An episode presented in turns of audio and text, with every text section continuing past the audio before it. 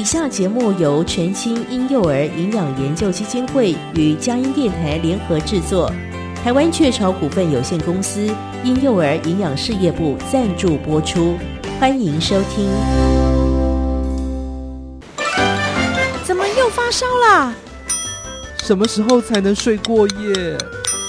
唉，孩子将来长不高，那该怎么办呢、啊？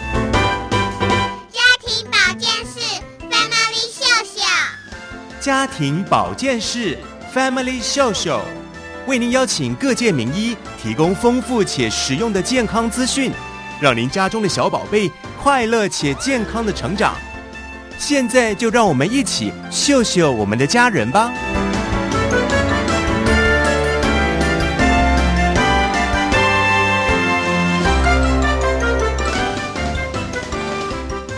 欢迎光临家庭保健室 Family 秀秀。又到了每周五的这个时候，让我们一起来秀秀我们的家人吧。我是节目主持人文贤。今天在我们节目当中非常特别哦，我们今天呢不来谈疾病了，我们今天呢要来跟大家谈一谈，不只是呃每个礼拜呢要医治孩子身上大大小小的问题哦，病毒啊、细菌啊。今天呢我们要来谈谈比较心理的层面啊，因为有时候真的就像圣经上面说的，喜乐的心乃是良药哦。要怎么样跟孩子之间呢培养出一颗喜乐的心，让他的心情、身心灵的的都。得着益处呢？其实有一个很棒的方法哦，也是呃我们的台北市立联合医院不断不断在推动的，那就叫做亲子共读哦。今天在我们节目当中呢，就要再次来跟大家谈一谈亲子共读了。到底亲子共读要怎么读呢？爸爸读跟妈妈读有没有差别呢？我不能叫 iPad 帮我读或点读笔帮我读吗？其实在这当中呢，是有很大的差别了，因为。最最最重要的其实是妈妈、爸爸跟孩子之间的关系，是不是那个亲密感有被建立起来呢？是不是那个安全感还是存在的呢？这跟孩子未来的成长发育哦，还有他的学习力。都有非常大的关联哦，而且呢，你有没有想过这件事居然还是由医师来跟我们耳提面命的来跟我们提醒一下？因为孩子要打预防针嘛，哈，所以呢，常常会去要去看一下医师哈，给医生看一下哈，所以由医师来提醒这件事情最好不过了。所以今天在我们节目当中呢，也有专业的医师来跟我们分享，到底要怎么样进行亲子共读呢？首先就先进行今天的健康这一家。家庭保健室，健康这一家。爸爸，九点了，小宝要去睡觉喽。哦哦哦，好好好，我来了，我来陪小宝睡觉。哎，你不要忘记要念一个故事给他听哦。每天都要念一个，是要培养他当作家哦。才不是嘞，重点是你陪他亲子共读，可是有很多的好处的哦。哦，是哦，不是为了要哄他睡觉吗？爸爸，亲子共读可以帮助你跟小宝之间感情更好，他就对你更有信任感，更有安全感啦。对小宝来说，也可以刺激他的想象力，建立他的逻辑，还有表达能力呀。你知不知道这件事情哦？就是你们父子俩的双赢时刻。哇，这么棒啊！那我现在就去选一本绘本来读给他听哦。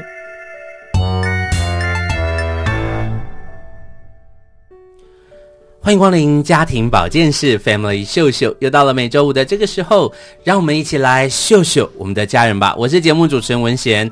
嘿，今天在我们节目当中呢，要来秀秀我们的家人的方式很特别哦。我们已经不再被病菌、还有细菌、还有病毒来围绕了。今天我们要来谈一谈的是亲子共读。哎，不止我们的身体需要帮助，其实啊、呃，亲子共读呢，其实可以让孩子的身心灵都得到很棒的缓解跟成长哦。所以呢，特别在今今天的节目当中，我们要来聊一聊亲子共读了。为他邀请到的是我们的好朋友，台北市立联合医院妇幼院区的主任方丽荣方主任来谈亲子共读。欢迎方主任。好，主持人好，大家好。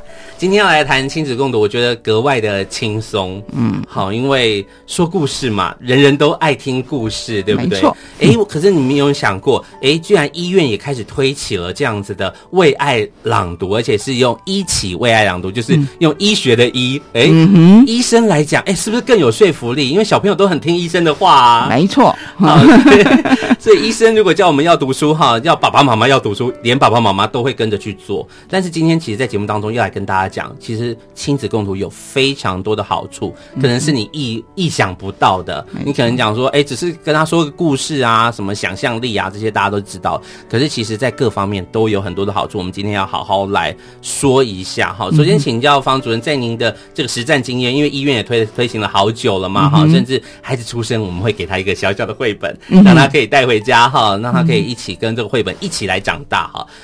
亲子共读，你们在推行起来，其实看到了哪些孩子方面的成长是亲子共读可以帮助孩子的呢？OK，那事实上，呃，亲子共读，我个人哈、嗯、接触也是这几年的事情而已哈、嗯。其实我也是边做边学。那刚好提到台北市立联合医院，我们大概就是从一百零七年的母亲节开始 哈。那在我们联合医院出生的孩子，我们都会有一个出生礼袋，嗯、那里面有有什么呢？一个亲子共读手册，嗯、一个就是他的第一本童书。好，那我个人在整个过程当中，哈，我觉得刚开，我可能是东方人呐、啊，好、嗯、像觉得阅读就很严肃，对，阅读就是考试，嗯啊，事实上不是，嗯，好，那我们强调的是一个亲子的互动。对，好，那这互动对孩子有什么影响呢？从他出生开始。那因为常常有人问说，哎，你什么时候开始亲子共读？对，其实不见得就是出生哦。你你在怀孕的时候，爸爸妈妈有没有跟小朋友讲话？哎，胎教了，嗯，是，其实也不一定要讲胎教，每次都是教育。又严肃。对对对对对对对，你就是跟他讲话而已啊。对对，对。哈，那出生开始，你也是持续跟他讲话。对。那这些讲话对孩子有什么影响？嗯。如果一个孩子在一个语言很丰富的一个环境中成长的话，嗯、他对于他日后的不管是呃认知学习哈，他的成就都有很大的影响。对，特别是我们孩子在前三年，特别是前一年，我们前三年大概我们的脑部发育大概都已经到达百分之八十。哇，真的！那前第第一年的话，刚开始我们都是一些感官的一些一些发展，再来就是语言。再来就是一个深度的认知，好、嗯哦，所以大家每每个人生出来，刚生出来就像白纸一张，大家都一样，好。但是如果你的成长环境，他的语言是不是一个丰富的环境，到了一岁半就可以看得出来啊，哈、哦，他的一些智慧的一些呃的多寡就开始有差异了。OK，那到了三岁，这个差异可以到两到三倍。哇。没错，没错，嗯、嘿，那事实上真的时间过很快，有时候分分秒秒就就一下就过了，真的孩子一下就三岁了，没错，没错，没有办法，我的。孩子一下就大学毕业了。你会不会只读完读完五本，然后你的孩子已经三岁了？表示你真的读的很少哎、欸，对对对，好，对不对？所以孩子长大很快，你像我。呃，文先的小孩今年要上小学了，好、嗯哦，还好我有听方医师的话哈，很早就开始亲子共读。我觉得在这个过程当中，爸爸妈妈也有很多的学习，然后你会感受到孩子的那种呃成长是突飞猛进的，因为他会用绘本里面的语言，或者是在跟你亲子共读里面的语言来回应你。你就知道他的学习是不是像我们大人这种填鸭式的，他的学习是运用在他的生活的里面的哈、嗯，所以呢，你就会发现哇，他怎么会这个词？他怎么会这个词汇这么小？我们只是说我生病了，他可能说我病毒感染了，嗯，什么时候学到感染？对，就是在读故事的过程当中，他可能讲到了什么东西感染了什么什么疾病，所以他就生病了。可能在他的生活当中没有这么多的经验。可是，在绘本的故事里面是另外一个世界，有很多的经验可以帮助他挖掘出来哈。格外，刚刚医师讲到了一岁，哎，这个感觉感官；两岁语言，三岁认知，哎，三岁以前定百分之八十，哎，对对对。好，那结果他三岁以前都不读书，哇，那那个爸妈听了就知道到底要不要读哈。所以其实。从还怀孕就可以开始了哈，孩子诞孩子还没有诞生，你就可以陪着孩子，一直让他听到你的声音。其实刚我们说的都是这个大脑的发展，另外一个方面，心里面的那个安全感，嗯哼，这个声音一直熟悉，一直在他的身边，而且当一个人，你知道，大人就很需要有人跟他讲话了，所以当一个孩子一直有人在跟他讲话，固定的会跟他讲话，陪伴他的时候，你那个安全感呢是没有其他事物可以取代的，没错。好，所以我觉得亲子共读真的有很多的好处。嗯、那现在很多的爸爸妈妈科技这么发达、啊，他们就会说，哎，那我可不可以，可以，可不可以 iPad 读？可不可以啊、哦？我声音不好听呐、啊，我用那个点读笔读，嗯、可不可以用这些方式？主任，你觉得呢？从你们的观察，当然不行喽，因为那个是机器，不是人。嗯、哈，嗯、那我们在亲子共读的时候，我们很强调一个是对话式的共读。对话式，对。那你在跟孩子，你是在聊天哈，嗯、然后其实尤其是刚开始，因为亲子共读，你孩子的年龄不一样，他认知的呃状况、行为不一样，父母要怎么样去带他的方式也不一样。哎那刚刚我以前说啊，我都知道了什么词汇，你不要期望说是呃六个月的孩子还会词汇哈，他都是潜移默化感受的。对对对对，那但是。在亲子共读的时候，不只是语言。你在小孩子还小的时候，也许你是抱在你的怀里，嗯、啊，然后你们两个面对一本书，对，哈、啊，他感觉不只是听觉、视觉、触觉，对，对孩子就是一个感感官的一个刺激。好，那刚刚说呃，感官、语言、认知，也也不是说一岁是感官，两岁是语言，嗯、三岁是认知，累进的啦。对对对对对对对，就是会有重叠性。嗯、那一岁以前大概就是主要感官跟语言。对，好，都都还蛮重要。嗯哼。然后，呃，一岁以后，那整个认知就慢慢加进来了。对对对。OK，所以我们刚刚只是粗略的分啦。那当然，就像方医师刚刚所讲的，他会不断不断的累积。好，如果他从小就没有那个安全感，没有那个亲密感，哈，所以他的感受，他感受正强的时候，你就错过了。对。好，那语言正正像一块海绵，正在学习很多词汇。呃，我们说。在一岁的时候，孩子要能够表达多少词汇？如果都没有人跟他讲，那个词汇从哪里来呢？对，没错，好，对不对？所以，可是如果你从从他从小就开始不断抱在怀里的时候，就跟他讲很多的话，哎，其实他都在感受。对对对，好，他很容易觉得你皱一个眉头，其实都他都是知道的。没错，故事里面那个画画面那种感觉很颜色的感受，我们常常说，哎，蓝色给人什么感觉？红色给人感什么感觉？热情如火，对不对？好，然后哎，整个画面很黑。白的时候，那个感受力、线条的粗犷啊，跟细致，哎，其实这些感受上，孩子从小就能够判断。没错，因为他可以从跟呃父母之间的呃他们的语调，嗯，哦，他的对行为、情绪，他就会感受到。哎，爸爸妈妈，现今天状况是怎么样啊？真的，你板着脸，孩子就感受到了，孩子好敏锐，没错，好灵敏哦。所以，我们刚刚说，哎、嗯，为什么不能 iPad 读？为什么不能点读笔读？哈，这个答案已经非常明显了。因为点读笔没有情感嘛、嗯、，iPad 也也是单向式的嘛。就算是你点它，它回应，可是它的回应是千篇一律。对，可是你知道，我们的孩子是瞬息万变的，嗯、对不对？好，所以呢，呃。更重要，我觉得有一个很重要的重点就是 iPad 读或是点读笔读哈，其实重点都不是那个内容是什么。有些人就花了好多的钱去买那个点读笔哦，可以读什么很多很多很多的内容。可是重点其实不是读读的内容，而是共读共读的、嗯、共的那个内容。没错，好，不要让那个共的另外一方哈，这个双向沟通的另外一方成为一个机器或者成为一个电脑。对啊，这个其实就失去了共读的意义了。重点不只是读，而是共。对，好，我们能够跟孩子一起互动，那个互动，那个时光，我们刚刚医师也说了，诶，这个对话式的，对开启这个对话式的开端是很很重要的哈。今天在我们节目当中跟大家分享的是亲子共读，一开始就好精彩哦哈，就可以感受到呃呃，这个在共读里面，我们可以享受很多快乐的时光。很多热情的时光，哦，绝对不会是枯燥乏味的，而跟我们以前的那种阅读的概念、学习的概念也是不太一样的。哦，因为毕竟孩子零到三岁嘛，你你不会投入很多的严肃在他身上，很多的学术在他的身上，哈。所以怎么样跟亲孩子轻松的来共读，其实有好多的学问。我们休息一下，等等回来哈，我们刚刚粗略的讲一下亲子共读的内容哈，解开一些。呃，爸妈常有的迷思哈，没有办法靠别人哦，只能靠你自己。你跟你孩子是最关键的两个人了哈，所以到底该怎么做呢？休息一下，待会来跟大家解答。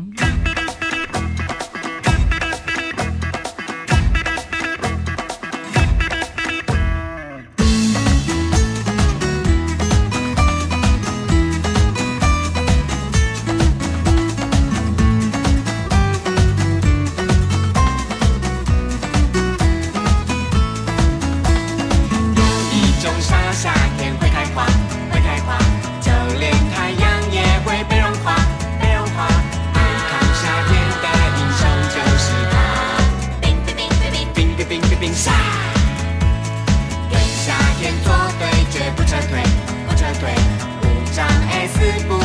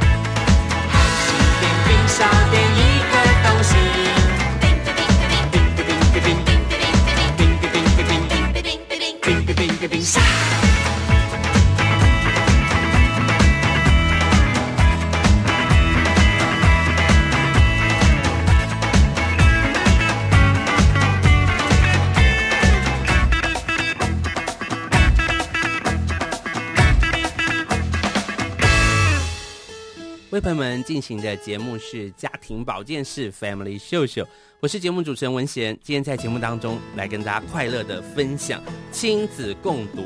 我本人呢非常喜欢跟孩子一起来读绘本哈，甚至一本绘本翻来覆去已经看了不知道三四十遍了，其实都没有关系哦，因为如果孩子还愿意看了，代代表这个书里面。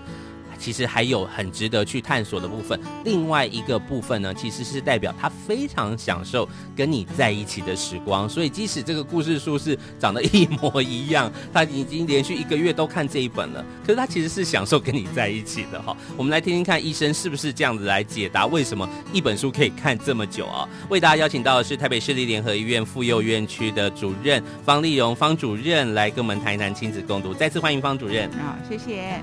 我们刚刚提到了。我跟我的孩子其实常常哦，一本书翻来覆去哦，这个礼拜挖出来看一看，下礼拜又是同一本，他就觉得很有趣。我我后来渐渐发现哦，他不见得是那本书真的这么棒，但他就很喜欢跟你一起看那本书的感觉。嗯，好，是不是这样呢，主任？没错，哦，其实有时候不一定同一本书哦，他还同一页啊，他就只要看那一页。尤其是特别小的，比如说零到一岁哈，他就。只会吃那一页，没错。其实可能有特别的 feel 吧，特别的味道。我觉得让孩子享受在这个实体的书里面是很棒的。我们上上个阶段已经有稍微跟大家提到了，其实 iPad 啦、点读笔啦，哈，当然这些教具在孩子再更大一点，可能会对孩子学习有些帮助。但孩子在零到三岁哦，我们节目所关注的这个呃族群的里面呢，其实我们更想要强调是那个亲子的关系。好，那共同的学习，那个语言的发展，甚至他有一点点进入到早疗的这种范畴的里面，就是更早的帮助他感觉的统合，啊，他的脑神经的发育啊，甚至都可以在这个零到三零到三岁百分之八十，他的脑神经发展已经渐渐在成型的这个过程当中，哈、去刺激他，让他有更多元、更多元的学习。哦、毕竟我们的人生每天上班下班顾孩子，上班下班顾孩子，好像一成不变。那怎么样让孩子到另外一个世界里面？绘本其实是一个很好的帮助，对不对？好，那我们既然要讲亲子共读，有没有一些原则或者是一些方法？呃，是医师可以来帮助我们。有些爸妈真的是会觉得，我都不不会讲啊，哦我就不会做啊，啊，我声音又不好听啊，到底该怎么办？有没有一些原则或者是一些技巧呢？其实爸爸爸妈妈不要太担心，不要太担心，就是依照你你的方式，好，这也没有所谓说哦，我一定要这样做，一定要那样做，没有。那像刚开始有时候哎，不知道怎么选书。事实上，我刚刚有提过，就是说依孩子不同的年龄，嗯、他的认知行为不一样啊，爸爸妈妈怎么样带他或选书生活不一样。嗯、对，其实这个 OK，但是选书其实一个。要爸爸妈妈喜欢的，哎耶，你你自己都不喜欢的 的的的书，你怎么念给他听啊？你看了就觉得怎么那么黑暗，或者是怎么那么不不不明所以哈，那就不用选了。你自己很喜欢，觉得哇好漂亮哦，颜色好鲜艳哦，或许你的孩子也会喜欢，这个中的几率比较高啦。对，没错啊，在这个过程里面，好那。什么时候开始？那刚刚说，哎，从出生就可以开始。那那当然也不是说哦，一定，但可能孩子可能在六个月就一定可以开始，因为有六个月他差不多，你可以抱着他在在你的前面，对，前面一本书，你就可以跟他随便乱聊。对，哈，对，我念书我不一定要从第一页念到最后一页，好，我看到这个我就随便讲。孩子翻开你就开始了。对对，就是有时候我们看到那个孩子看到书，那个眼睛一亮。我觉得那那个那个好棒哦，那个感觉很棒，真的很棒。嘿，那哎，常常说，其实最常见的问题是，我没时间，真的，大家都在上班，双薪啊什么，啊，时间也不重要，三五分钟就好了。哎，我没有说我一定要念完一本书，我要念半个钟头。是啊，小孩子不喜欢就不要。哎，我们不要勉强他。对对对。哈，这不是一个功课。嗯。我们是在玩游戏，哈，跟孩子去做互动。但是持续很重要，啊、每天养成一个习惯，对，没错，哈，嗯、让他知道，哎，一刚生出来，哎，这这叫做书，嗯，哈，那我可以跟跟父母大人一起呃共处的一个时间，嘿、嗯，那他愿意的话，OK，那你就多多长都可以。嗯他不愿意，特别一两岁的孩子，嗯他马上就跑来跑去。对，那跑来跑去也没关系，那你还是可以，你嘴巴还是可以一直念。没错，对。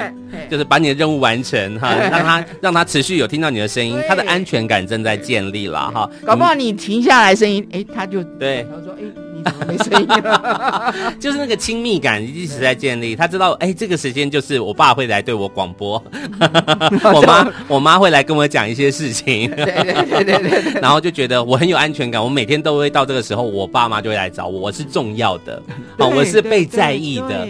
我觉得这对孩子来说很重要哈，他会每天都有一个好像有一个结论，有有一个句号。哎，今天到这边，哎，发生了什么事情？哎，我爸妈是爱我的，是关心我的哈，他会来跟我说说话。真的书没有那么重要哈，没错。刚刚方主任的分享就让我想到说，哎，其实亲子共读的原则就是没有原则，没错，不要因为。呃，我觉得方主任其实用意是说，不要因为有一些原则你做不到，然后你就放弃了这件事情。对，这个是很很重要的。对，所以我们一定要跟你说，书是什么无所谓哈，时时间长短无所谓哈，方式无所谓，有没有像我们这么美声无所谓哈。嗯、重点是你跟你的孩子啊，其他的原则我们自己可以调配每一个。孩子，上帝都给他一个父母，哈，都是都给他最好、最适合他的。你们有你们家的模式是没有关系的，对不对？好，所以也不用花大钱。你说我们家就没有钱买这么多的绘本，没有关系，哈。这个这个四连一妇幼出生的都会有，一定至少都会有，都会有第一本，对不对？哈，这个就可以让你用很多正着翻、看反着翻，从哪一页开始无所谓。其实有时候真的是。爸妈有太多原则了，搞得没有办法进行下去。好，今天呃九点错过那个时间，今天不讲了。哇，哎，这个这个原则其实是大人定的嘛，孩子还是可能会还是很要养成这个习惯哈，在固定的习惯的里面。所以亲子共读的原则其实是没有什么原则的哈。那另外我也看到有一些研究哈，显示说爸爸读跟妈妈读哈，有些是会有不一样的效果的哦，因为。呃，传统华人就会觉得啊，这顾孩子是妈妈的事情，讲故事给孩子听，床边故事让妈妈去讲，妈妈去讲，爸爸辛苦工作。可是现在都大爸妈都在工作啊，哎，结果根据科学的研究，就发现爸爸读跟妈妈读会有不同的效果耶。没错，事实上每一个人都有他独立独特的效果，没错，独特的一些特质。嗯，哈、哦，没有说哎哎哎，亲子共读应该谁去谁去，阿公阿嬷也可以啊。哎哎，是，对啊，对对对对，只要能可以跟孩子一些相处互动就 OK。然后刚刚文先讲到，我们没有所谓对错，因为我们从小被教育说啊，对的才能去做，错的就不准做。嗯，这没有什么对错。嗯，嘿是。然后输也不重要。对啊，有时候你拿着一张照片，你就可以跟他讲半天了。哎，对耶！我记得我我小朋友小时候，我抱着他就对着镜子，哦，他就一直看一直看，哎，也是很好的一课。对对对，蛮好玩的，蛮好，也是很好的一个陪伴的时间哈，认识镜子 里面的自己。对，那然后事实上，我个人觉得，父母在跟孩子亲子共读的时候。他也在不断的摸索，然后尝试，然后去做修正。嗯、我曾经看过一个录影带，就是爸爸就把他亲子共读的就照起来，第一次就非常非常的生涩，嗯，然后之后他就哦，整个变了，哦，就是说他在他整个整个过程中，他自己也在学习。嗯哼，对呀、啊，对呀、啊，对，教学相长嘛，没错。那也不要又严肃起来了哈，真的是要在一个很轻松的环境里面，很自在的环境里面。就像医师刚刚讲的，孩子就算两岁跑来跑去，跑来跑去，他还坐不住，哎，其实也是还是可以，你就持续的跟他有一些互动。其实这个互动都会刺激孩子的成长，对吗？对，没错。好，所以在这个过程当中，其实都是可以去做的哈，所以没有任何的限制，不要再给自己理由了。通常。被限制住的是爸妈，没错。好，你会发现孩子其实很想要你陪他，嗯、好，但是你可能就会等一下啦，没有空啦，是等等的哈。那医师刚刚也强调了，时间很重要，固定一段时间，唯一的原则就是要有啦，嗯，持续，持续哈，持续，持续要出现这件事情，就让孩子可以习惯，呃，可以在投入在这里面。然后孩子就会在这里面就会得到喂养。有时候我们讲了一些绘本哈，你想说，哎，我讲了也不知道有没有效哦，或者是有孩子有没有学习？其实这件事情哦，我后来想通了，就就像我们吃饭一样，我们不会记得上个月，呃，上个月十五号晚餐你吃了什么？可是你有没有吃？你有吃？你有没有长大？你有长大，对不对？哈，就是 持续有在吃啦。你只要确定有持续有在吃啊，吃了什么？其实有时候你不知道他什么时候会被被从他脑袋里面提取出来使用。没错，你就突然听到他，哎、嗯，这个字我好像没跟他讲过。事实上，你以前跟他讲过。对，你自己都忘了，对对，对，你自己都忘了。但是孩子其实，哎，他就记起来。哦，我发现我的孩子可以记得。哇，一两年年前以前的事情，哎，没错啊，比如说两年前我们出国，哎，我就去机场，哎，送妈妈出国，妈妈好像有要出差等等的，我就跟孩子啊在机场就在那边等，然后我们就说我们去买一包零食，然后就在那边吃。我说我们这个吃这个零食，然后一边等妈妈，你吃十个这样数，妈妈就来了，她就很认真哦，就在那边吃。然后后来今年，然后我就说，哎，我要来买一包这个。零食，然后说不行啊，这是妈妈出国的时候才吃的，而且我们吃了十个，妈妈就会出现。我说你怎么会记得这个事情？你完全忘记了，我完全忘记，因为我那时候只是想要哄她，要她忍耐，所以我完全忘了这个事情。可是你看，事隔一年，他还记得。这个零食是等妈妈的时候吃的，然后呢，要吃十个，妈妈就会出现。你看你讲的每一句话，其实真的最宝贵的是那个亲子互动的时间。他会记得那个事件，他会记得那个你跟他讲过的话，哈，不见得是书里面有什么。当然，好的书可以有很多的帮助了，哈。但是我们在这个过程当中，重要的是你跟孩子之间的那个默契的培养，哈。方医师有没有什么一些特别的经验来跟听众朋友分享，鼓励大家。能够继续持续下去，有没有一些秘诀可以让大家可以持续下去呢？其实你在跟孩子在互动或共读的时候，嗯、你从孩子的反应，我们自己也非常的 enjoy，就是就是觉得这个整个过程是很棒，得到很多回馈。对对对对对对，哎，你会很很惊讶说，哎，孩子怎么会有这样子的反应？嗯嗯嗯。然后，那孩子做的任何事。你不要去判断他是对或是错，嗯哼，嗯哼，你都要给他鼓励，哎，是鼓励，那他才愿意去表达，嗯哼，哈，那你常常有时候啊，这本书啊，我我原来是这样念的，怎么样怎么样，然后下面你要接什么？不见得啊，不见得，你不要说啊，你说错了，呃，妈妈不是这样讲的，不不需要，不需要，哈，就是像我先讲的，就是放轻松，很自然的。然后再加上再大一点，可以加上他的生活经验，是啊、哦，把他当那个那个书里面的主角，运用在生活里面。对对对对，那你再大，你不是你帮他选书，是他自己选。嗯，嗯，而且到了一个程度，其实还是可以讲给你听，而且他天马行空的讲，他爱怎么讲就怎么讲。对，因为或许在学龄前，可能他也不会认国字嘛，哈，所以他是。完全是看图说故事，哎，对啊，完、呃、完全，而且他的想象力很很丰富的哦，还会注意到你没有注意到的细节。对，好，同样一个白雪公主的故事，它有它有一百种的版本，哈，它还可以用苹果来当主角，讲完白雪公主的故事，让人觉得。哇，从来没有这个视角视视线哈，这个这个视角去观察整个白雪公主的呃故事，然后可能想说，苹果为什么要被吃掉呢？他不会想要逃走嘛？哈啊，为什么他会变成有毒的苹果？他是不是遭遇了什么样的故事？有非常多的延伸在孩子的世界里面哈，这个就是你跟他的互动已经到达了一个呃比较成熟的阶段的时候，其实孩子很信任你，他在那个安全感的环境里面，他就可以有无限的创造力。当孩子感觉啊，每次亲子阅读好像一个功课啊，好像就要讲出来，把书背完，没错，一定要从第一页翻到最后一页，哦、然后呃，你觉得是什么？每次都要回答，然后要心得报告的时候，其实孩孩子可能就会先拒绝你说：“爸爸今天可以直接睡觉，不要读吗？” 对，所以千万不要在亲子共读里面产生了过多的压力。好，这是一个非常轻松、非常自在的时间，因为孩子已经有他上学的时间了嘛，好，已经有他要认真的时间了嘛。那这个亲子互动的时间，让他是最自然的。我跟你保证哈，当你持续有这样的关系的时候，孩子以后有什么事，他会愿意告诉你。没错，因为他不会觉得你会责骂他，嗯，你会责罚他。嗯，也许，也许他有时候不好意思讲，他就，哎，以前我们念过哪一本书啊？怎么样？怎么样啊？是是也有可能，对不对？好，这个故事也可以成为他的帮助，不只是你的帮助了，因为也成为他的东西了哈。他经过消化之后，真的在他生活里面就应用出来了。刚刚呃方医师所提到的鼓励跟回馈哈，真的会让你非常享受在亲子共读的这个时间当中。我们再休息一下吧，有太多好聊的，而且是非常快乐的。第一次啊，在家庭保健室节目里面没有提到这么多的病菌啊，哈，细菌啊，病毒啊，肠病毒啊，哈，或者是要什么时候要去看医生哈。今天不看医生，我们在家里哈，自己陪伴自己的孩子，快乐健康的成长。休息一下，待会回来。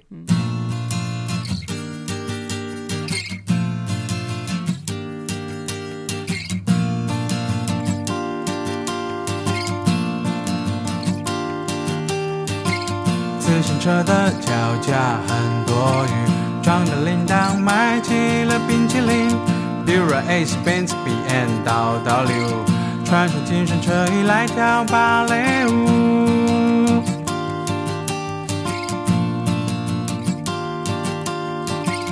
Birdy 大红砖的 KHST 三，改装改装改改改成变形金刚。意大利的钢管女郎。满足疯狂欧吉桑的青春梦，再高的山，他也爬得上。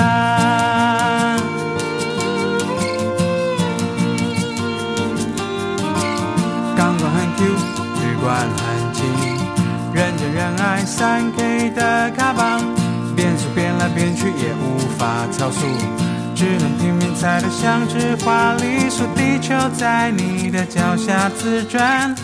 二氧化碳只能在嘴角循环，北极的冰山因你而冻僵。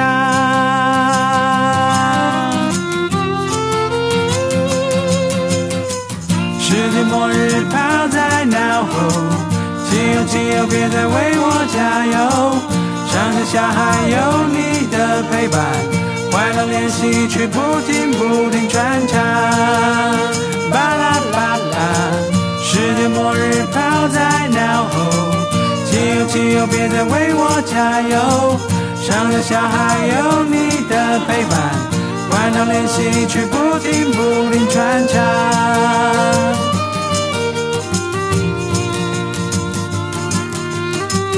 啦啦啦啦啦啦啦啦，蓝天的气又为我鼓掌，上有下还有你的陪伴。快乐练习曲不停不停传唱，巴啦啦啦啦啦啦啦，巴啦啦啦啦啦啦啦，巴啦啦啦啦啦啦啦啦啦，巴啦啦啦啦啦啦啦啦啦啦。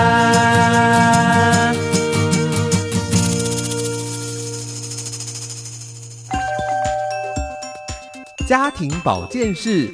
健康小词典，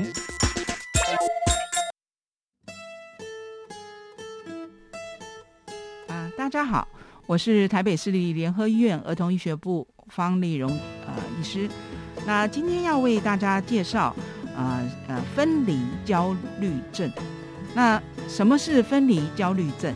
那我们可以先了解一下小朋友在整个发展过程里面有关分离焦虑的发展。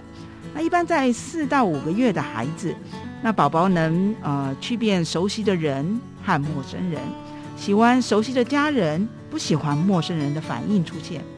那在他六到八个月的时候，会对主要照顾者发展出依附关系，看到妈妈会开心雀跃，妈妈离开时会哭闹不休，无法理解物体恒存概念，认为妈妈走开即是消失。妈妈上个厕所，宝宝也哭，整天视线不能离开妈妈。那有关分离焦虑，那一般在最明显的是在一到两岁，但通常只是过渡期。随着年龄增长，孩孩子在动作、语言和认知理解能力逐渐发展后，分离焦虑也应该会逐渐减弱。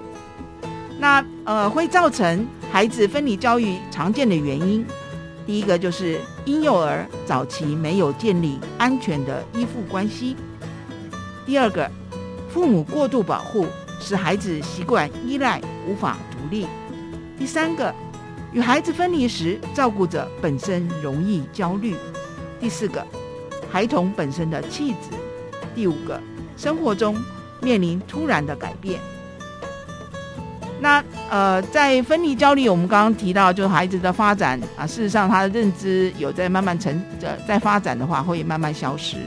那如果说孩子完全没有经过这样子的分离焦虑，那还是要看孩子其他的一般表现。那那时候有时候我们会考虑，哎，有没有可能是自闭症的状况？好，所以呃，父母可能就是随时要留意一下孩子的一些情形。好，谢谢。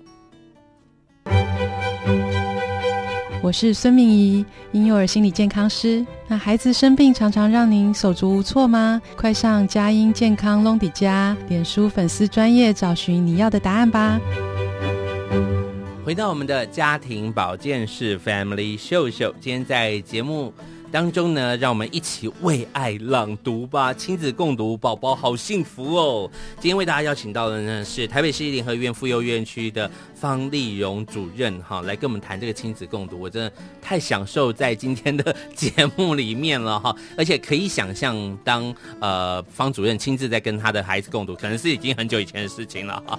那或者是可以想象那个画面，一定是非常欢乐，而且非常开心，完全没有压力的。而且这种学习呢。是在不自不自觉当中，他就在累积啊孩子的各方面的成长哈。呃，今天节目非常非常精彩，再次欢迎欢迎方主任在我们的当中。大家好，呃，这个阶段我们想要来问一下医师哈，诶，这个医学跟小儿科呃小儿科，然后跟这个读书哈，其实要讲的话。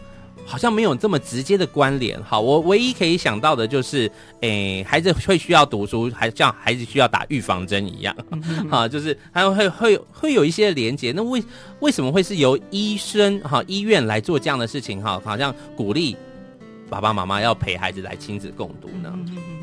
对啊，大家会很奇怪说，哎，这个医生干嘛要推这个？这不是跟教育有关？对。那事实上，我们很强调就是从零岁开始。从零岁开始，就像这个节目，主要的对象是零到三岁。对，那一般我们教教育部他们在推广阅读，可能都已经三到五岁了啊。哦，那你的关键期前三年，刚刚提到前三年的脑部发育已经达到百分之八十。好，那为什么是小儿科医师呢？那因为现在这个社会。那小儿科医师接触到孩子的几率比较大，哎，对呀、啊嗯，那爸爸妈妈都会定期带孩子来做呃健康检查或打预防针，嗯嗯嗯，好、嗯嗯嗯哦，那我们就利用这个机会，好、哦，一方面可以去评估孩子的一些生长发育的状况，好、哦，那另外一方面也可以看。呃，父母跟孩子之间的互动，那亲子共读就是非常非常好的一种方式。嗯、对，嗯，其实对呃对医生来讲哈，医生很常开这种处方签了，很常给予这个医嘱哈。听说在妇幼里面有一个阅读处方签，嗯，非常非常的可爱，可以请医师来跟我们分享一下这个东西吗？OK，我我真的好，我觉得我好幸福，我觉得当小儿科医师非常的幸福。嗯，我开的处方签可以不要是药。哎，可以不要是药，没有副作用。没错，我们开的处方叫做呃，我们开的医嘱叫做阅读亲子共读。嗯、那我们开的处方就是书啊，啊书就像那个药一样，那个食物。对，那那我们就哎，可以那一次在跟呃父母这些对谈当中，还可以了解一下他们在家里做亲子共读的状况。嗯哼，如果还没开始，我们介绍他开始。啊、嗯、啊，如果开始了以后，哎，看看有没有什么样的啊、呃、问题呀、啊，可以再做一些修正。那事实上，我在健儿门诊的经验，哈，我我就会问说，因为从一百零七年在我们医院就，就对对对，哎，你呃在家里有没有跟孩子一起念书啊？然后妈妈说有，那我就问说，孩子喜欢吗？百分之百，百分之百都，都说喜欢。天哪，这一这一这个处方签百分之百有效。对啊，对啊，对啊，就是孩子很喜欢这样子的一个活动。嗯、对，那你再大一点，我刚刚说，就是书真的是买不完的。对，好、哦，你就可以去善用社会的资源，好、嗯哦，比如图书馆，我们的图书馆真的都很棒，嗯、啊，特别特别还有童书区。对呀、啊，对呀、啊，而且借回家你又不用堆在家里生灰尘，对不对？而且你好物共享嘛，你读完了你很有心得，这个东西消化下去已经是你的啦。对，好，那你就让更多的人可以分享，所以你用借的，你真的是买不完，买不完，书海无涯。所以我们只送第一本丛书。OK，哈哈，对，所以在这个过程当中，刚。呃，方主任在跟我们讲的，这不是一个抽象的观观念呢，因为现在在我的手上啊，就有一张阅读处方签啊，来跟大家分享一下它的内容哈。他会问你是不是已经开始亲子共读的呢？哈，那会有一二三步骤，共读好简单。真的是非常简单哦，里面就是呢，先挑一个东西哈，适合的童书或是一个印刷物。我们刚刚医师也讲了，我用一面镜子都可以的，对不对？好，甚至是我跟你讲，很多孩子哦，都会对他小时候的照片，或是爸爸妈妈小时候的照片很有感觉，那你就可以开始跟他说故事了。你知道这个是谁吗？啊，为什么穿这样的衣服？哈，这是什么时候的气候啊？什么那样的天气？哎，这个是树，这个是花，这个是鸟，这是建筑物，这在阿嬷家。公家哈，你有好多东西可以介绍，没错，对不对？一张照片哈，还不一定一定要用绘本哈，不一定要用童书哈。第一个是先挑一个东西，第二个就是创造两人舒服的共读环境。我们刚刚上一段有讲了，原则就是。坚除了坚持没有原则，一个舒服的环境真的不要有压力哈。比如说在爸爸妈妈的怀里，因为孩子真的很小嘛哈，零到三岁好，或者在床上啦、沙发上啦哈。那第三个就是要分享一段时间哈，因为孩子注意力有限，好，那可能这个共读的时光呢是很短的，但是你就要保持那个轻松愉快的气氛，然后边玩边讲，没错，好，又不是在上课哈，对，你不要把自己变成补习班老师了哈，好像或者是你。大人很容易一定觉得要一个目标，我看完这一本要学会什么？看完这一本要学会什么？太辛苦了。他看你的照片是要学会什么？就是享受跟你在一起的那个时光了哈。所以呢，这就是开始亲子共读了。你已经开始第一步处方签，你已经做一半了哈。第二个呢，就是如果你已经开始过了，那你有没有培养这样亲子共读的习惯？好，对不对？比如说你的固定时间是什么时候？我们刚刚说要坚持嘛，所以你就坚持。固定一个时间其实会比较好去执行啦，哈，比如说固定晚餐后啦，固定睡觉前啦，哈。那如果父母都会有这样的提醒跟这样的习惯的话，孩子其实他就会渐渐的就会觉得这个时间就是要做这个事情了，然后他会很开心的投入在其中，哈。那第三个就是到社区的图书馆去接触更多的图书资源，哈，这就是处方签上面写的，没错，是实体印出来你可以带回家的，然后常常你就提醒自己说，哎，我有没有放轻松？嗯，其实我反而比较需要被提醒是。你有没有放轻松？还是你又把它变成一个制式的功课？哈，好像医生拿到处方间那么很严肃，就是觉得说啊，我有没有按时吃药啊？哦，药吃的好不好？有没有效果啊？但是在亲子共亲子共读的世界里面呢，却不是这样的哈，却是可以很轻松自在的。这就是阅读处方间，哎，真的很不错哎。对呀，我好喜欢，我最喜欢看这种处方间了，真的很不错。那刚刚医师也跟我们回。跟跟大家回馈了哈，这个回头率是百分之百啦，完全没有副作用哈，非常好的一帖良药哈。一般孩子吃药都是苦哈哈的哈，爸妈也是 担心这个担心那个会不会有副作用啊？会不会吃了哎嘴巴肿起来发烧啊？会不会肚子痛等等的哈？但是这个药呢是完全完全没有副作用的，鼓励大家真的都投入在亲子共读的行列里面。今天非常谢谢方主任在我们当中，节目呢快要进行到尾声了，给我们一个结论吧。今天我们。我们聊得太嗨太精彩了，好，还是要有一些结论来帮大家整理一下。我们大人的习惯就是这样。哈，小孩的世界就很自在了。嗯、那几点可以再提醒一下大家，嗯、我们要对话式的共读，哈，开放式的问，对，开放式的问句，然后找一个舒服的地方，嗯，好，这是非常轻松的。啊，你不要期望孩子可以跟你共读多久，他们的注意力是不长的。小朋友喜欢多久就多久，他不要、嗯、没有关系，那明天再来哈。是，然后从几分钟开始，再慢慢的延长。那有的孩子，哎呀，可能半个钟头他都不够，嘿，不就看孩子了哈。嗯嗯好，然后呃，就是事实上家里常常有书，有人在阅读，他自然就会喜欢书。嗯嗯好，谢谢。哇，所以这些原则其实听起来还是很没有原则，但是因为亲子共读真的是很轻松的事情，我们不希望啊，好像讲了 A B C，然后一二三，然后很多点，然后爸爸妈妈其实记不住，然后压力越来越大哈。其实呢，孩子在这么轻松环、轻松自在的环境底下去读书的时候，爸爸妈妈也得到身身心灵的一个喘息啦。嗯哼，好，所以因为现在的大人都好忙碌哦。嗯哦，你有没有空时间？有没有时间能够空闲下来陪孩子读读一本书？可以抱一抱孩子，跟他玩一个小游戏。其实呢，亲子共读就是一个很好的理由，跟很好的一个媒介了哈。我们不敢说亲子共读有多伟大，但是它绝对对你的孩子的呃生活、生命、呃成长是有非常非常大的帮助的。今天再次谢谢方丽勇主任在我们节目当中的分享。我们家庭保健室下礼拜再见喽，拜拜。